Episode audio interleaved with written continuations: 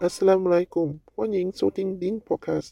钉是阿拉伯文，有好几个角色，可以解为主权、力量、君王。但同一个 Din 字也可解完全相反的意思，如归顺、服从。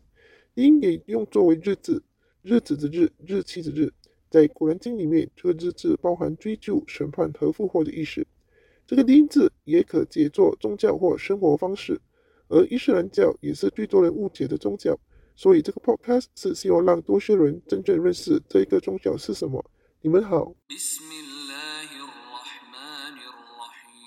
承接上一集关于净化心灵，今集会再具体一点讲解信仰与净化心灵的关系。信仰是什么？为什么人需要信仰？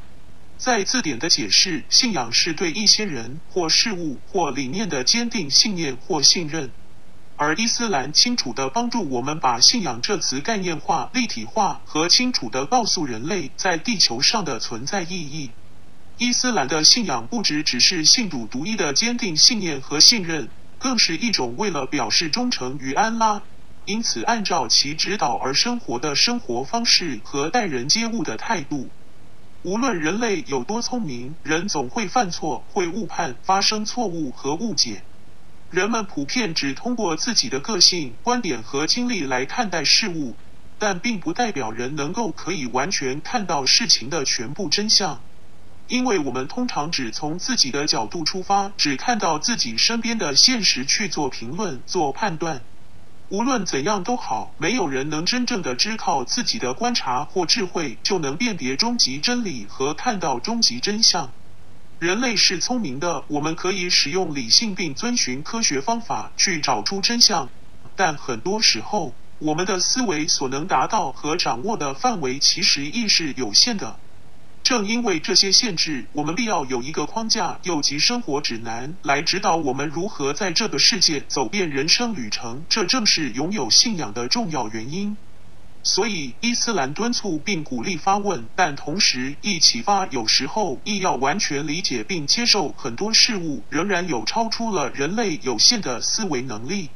举例而言，在古兰经里会用“幽玄”这一词。即不能以肉眼看到或知道的事，就如人在何时生、何时死，下一分钟将发生什么事情，明天将在何处会知什么，何时或何地会突然有地震、台风、龙卷风、山泥倾泻等天然灾害。就算知道天灾的来临，没有人知道谁会因天灾而受到伤害或死亡或完整无缺，以及末日是什么时候等等。这些都是只能属于安拉的幽玄知识，没有任何人或生物能窥探或知道。假若有人说能从命盘看见其一生，这些都只是利用人的好奇心和迷信，或对自身现状不满意的人编出的谎话。很多时候就等如你容许某些人把他们所编排的故事大纲，即入到自己的潜意识里，有意无意之间的令人向着这潜意识行动。若真的实现，令人更加深堪迷信；若没有实现的话，便借此人不够诚心，又或是时候未到等等的借口。而伊斯兰的信仰非常直接和轻鄙，就是信主独一，没有人能知道下一秒会发生何事。这些只是属于安拉的幽玄知识，所有事情的发生或不发生，只有安拉才知道，以及所有的事情都要得到他的允许才能发生或不发生。因此，当人认清只有安拉才知道这些幽玄之事，和他是终极的命运掌握者时，无论其他人怎样的巧言令色，便都不会掉入迷信，被别人牵着鼻子走。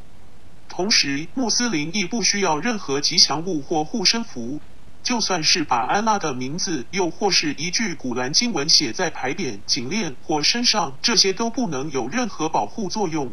因为要真正得到安拉的保护，便需要按照他和他的使者的教导来生活，以及直接阅读和了解他的古兰经。最重要的一项就是无时无刻都纪念、记忆、挂念安拉。就如有正确的米和水的分量，才能做出好的饭或粥；又例如正确分量的面粉、牛油、奶或水的分量，才能做出好的面包或蛋糕。我们在今世和后世想要怎样的成功，便需要知道什么的材料、分量、步骤和做法。而古兰经和圣训便是给予人的最完善的生活手册。而对于怀疑论者来说，信仰可能是一种限制，或是一种盲目的信任，并认为允许人们不以批判或没有理性的思考。对他们来说，信仰更像是一种方便的解决方案，可以防止人们提出不舒服及尖锐的问题，又或是防止与掌权者对立。的确，在历史里不乏一小部分的宗教领袖滥用职权、徇私枉法、打压弱者等的行为，令很多人对宗教失去信任，并只看到宗教人士的虚伪等等。古兰经第七章一百八十节：妄用真主的名号者，你们可以置之不理，他们将受自己行为的报酬。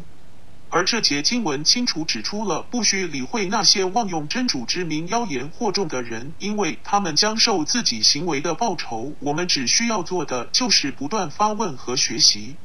而伊斯兰是一个强调发问的宗教。根据很多的圣训记录，信士和信女们都会不断发问，令他们学会如何更亲近安拉，并不是盲从附和，尤其是盲目服从先知以外的人的教导。无论那个人有多高贵的身份地位，有多高的学历，或有多少追随者，但最后仍是以古兰经和圣训为基础来行事和做决定，这样才能避免被有心人以宗教名义来利用，这才不会令人对宗教失去信任。最重要是清楚知道安拉赋予了什么的权利义务给男人和女人。只有对古兰经和圣训的教导有认识，人才能维护主以赐予的天生权利。同时，绝大多数人类都很自然地倾向于相信人以外有更高的力量存在，往往导致大多数的人去寻求更深层次的存在意义。因此，伊斯兰也鼓励人们利用这种自然倾向，以便他们思考和寻求理解。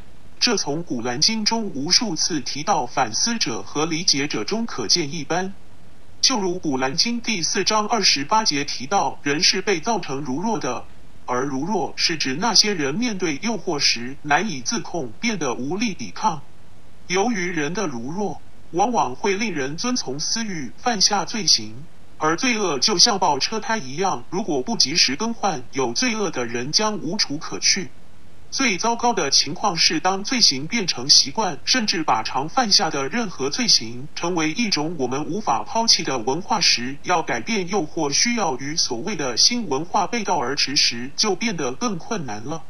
难怪很多罪行在普遍的人眼中不再觉得即认为是罪行，相反地，任何反对的声音变成落后、不合时宜、与社会脱节、老土、守旧和严格等等。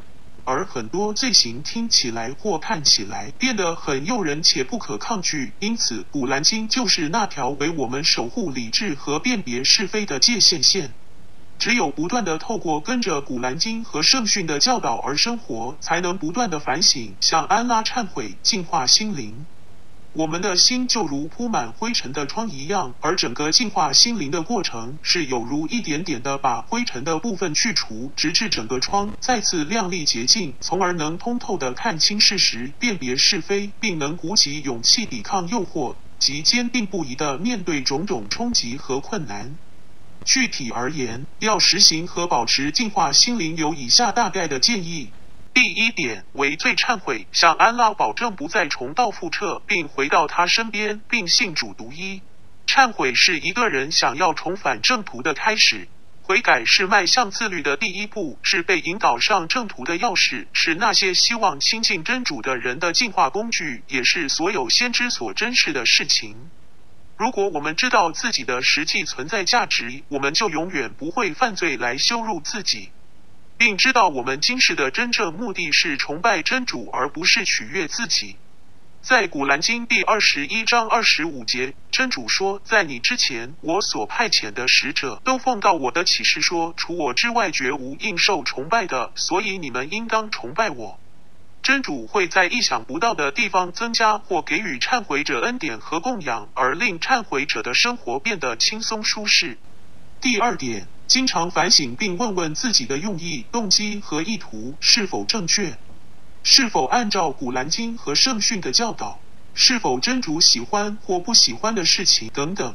第三点，去除心中所有不纯洁和不好的念头。要做到这点不容易，尤其是身体的环境、人和事、电视、电影和互联网的影响，很多时候因耳濡目染，不知不觉地被潜移默化。因此，需要做到非礼勿视、非礼勿听、非礼勿言、非礼勿行。实际上，说是容易，做起来是非常困难。Jihad 这一字往往被翻译为圣战，但翻译为挣扎更为贴切。而在这个情况，用这 Jihad 一词更为恰当，来形容对于这些外界的诱惑为主而做出不断的内心挣扎，战胜私欲。第四点。反思《古兰经》中行善的训示，让做好事成为习惯。第五点，把每一个罪都当成大罪，不要觉得最小并必会得到安拉的恕饶，便觉得无所谓。正所谓积小成多，何时变多了也未必知道。第六点，愿意并虚心接受自己的错误、缺点和不足之处，并以耐心和宽容接受警告和教导。只有这样，才能有开放的心态接受安拉的指引。第七点，对自己负责。古兰经第五十八章七节：难道你不知道真主是全知天地万物的吗？凡有三个人密谈，他就是第四个参与者；凡有五个人密谈，他就是第六个参与者；凡有比那更少或更多的人密谈，无论他们在那里，他总是与他们同在的。然后在复活日，他要把他们的行为告诉他们。真主却是全知万物的。从这段古兰经知道，没有任何事情能隐瞒安拉。最好在有生之年，把需要负责的事负责，在功过不找上门要求负责前，先为自己的灵魂负责，因为后世的清算更可怕、更严厉。第八点，恒久保持一致性。举例而言，每日保持做小小的善事，比起突然在一日做很多善事，然后一整年不再做任何善事来得更好。第九点。选择正确的朋友，正所谓近朱者赤，近墨者黑。外国有一句谚语，要认识一个人，先看看他的朋友圈。若想亲近安拉，便需要志同道合的朋友，互相提醒、互相勉励、互相帮助，并非只求一己私欲、一时快感的朋友。第十点，最后一点是不要失去希望，不要气馁。若妈妈对自己儿女的爱以单位一份作为计算，那么安拉的爱便是多出九十九份。由此可知，安拉的仁慈、爱、宽恕是深不可测的。古兰经第三十九章五十三至五十五节：我的过分自害的众仆呀，你们对真主的恩惠不要绝望，真主必定赦宥一切罪过，他却是至赦的，却是至慈的。在刑罚来临你们，而你们不获援助以前，你们当皈依你们的主。在刑罚不知不觉地忽然降临你们以前，你们应当遵从你们的主将士你们的最美的训词。下一集继续，谢谢收听。若你喜欢以上内容，请点赞、关注和分享。若有任何疑问，欢迎来信，我们会尽快安排在节目内解答，或浏览网站 the Chinese Muslim dot com 寻找答案。最后，求真主宽恕过失，指引大家。至于智慧和正信，生活愉快。多谢收听。